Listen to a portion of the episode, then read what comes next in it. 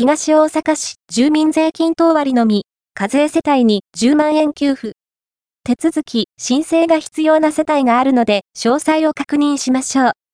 東大阪市では、国の低所得者支援及び定額減税を補足する給付に関する発表を受け、住民税金等割のみ課税世帯に、1世帯当たり10万円の給付金を支給しています。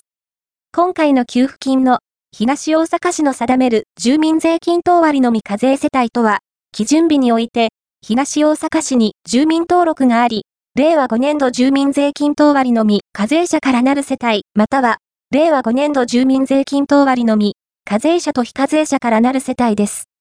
令和5年度3万円給付を受給していても、令和5年度住民税が課税されている方の扶養親族のみで構成される世帯は、今回の支給対象ではありません。手続き、申請が必要な世帯があるので、給付対象者は詳細をご確認ください。詳細については、東大阪市のウェブサイトでご確認いただけます。